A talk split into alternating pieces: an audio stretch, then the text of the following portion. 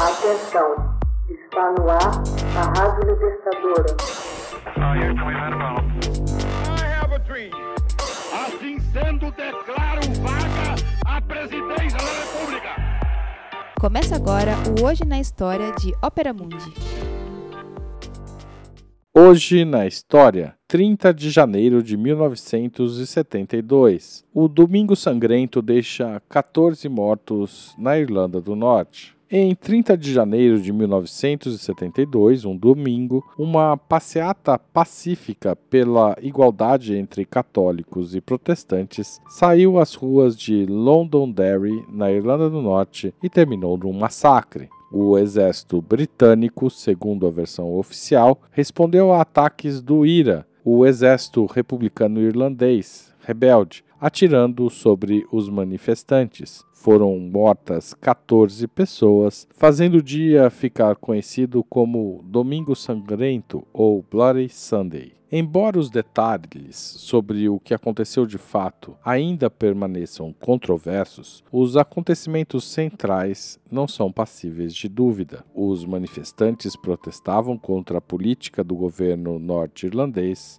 de mandar prender sem ordem judicial, pessoas suspeitas de terrorismo. A política era voltada especificamente contra o IRA, organização que lutava pela independência da Irlanda do Norte para integrá-la à República da Irlanda em um só país. A passeata de Londonderry, na fronteira com a Irlanda, foi organizada pela Associação de Direitos Civis da Irlanda do Norte e pretendia protestar contra as prisões indiscriminadas. Cerca de 10 mil pessoas reuniram-se na Praça Cregan, planejando marchar até a Praça Guildhall, no centro da cidade, onde haveria um comício mas a manifestação havia sido considerada ilegal pelas autoridades, já que o parlamento proibira qualquer tipo de protesto. Soldados de um regimento de paraquedistas britânicos receberam a ordem de impedir a aproximação da praça Guildhall. Para evitar um confronto, os organizadores conduziram a maior parte dos manifestantes pela rua Rossville,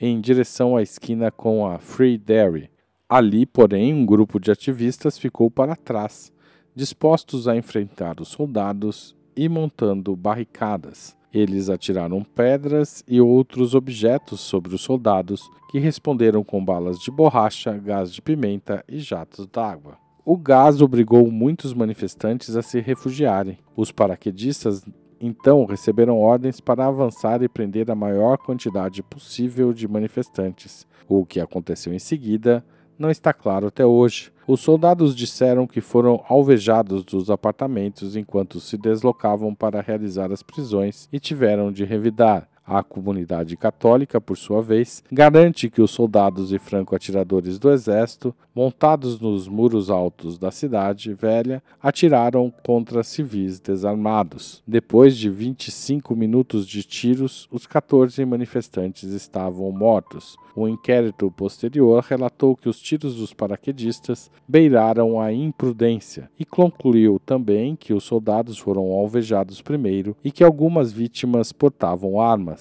A comunidade católica rejeitou essas conclusões e promoveu uma longa campanha pedindo um novo inquérito. Em 1998, foi anunciada a abertura de uma nova investigação sobre os acontecimentos do Domingo Sangrento, que não foi concluída. Tanto a banda U2 quanto John Lennon gravaram músicas intituladas Sunday Bloody Sunday, em memória ao episódio. Paul McCartney, descendente de irlandeses como Lennon, lançou o single Give Ireland Back to the Irish, proibido de ser executado pela BBC até hoje. O impacto da repressão levou ao ressurgimento de uma violenta oposição à presença de britânicos na Irlanda do Norte. Hoje, na história, texto original Max Altman, locução Haroldo Cerávulo, gravação Michele Coelho, edição Laila Manoeli.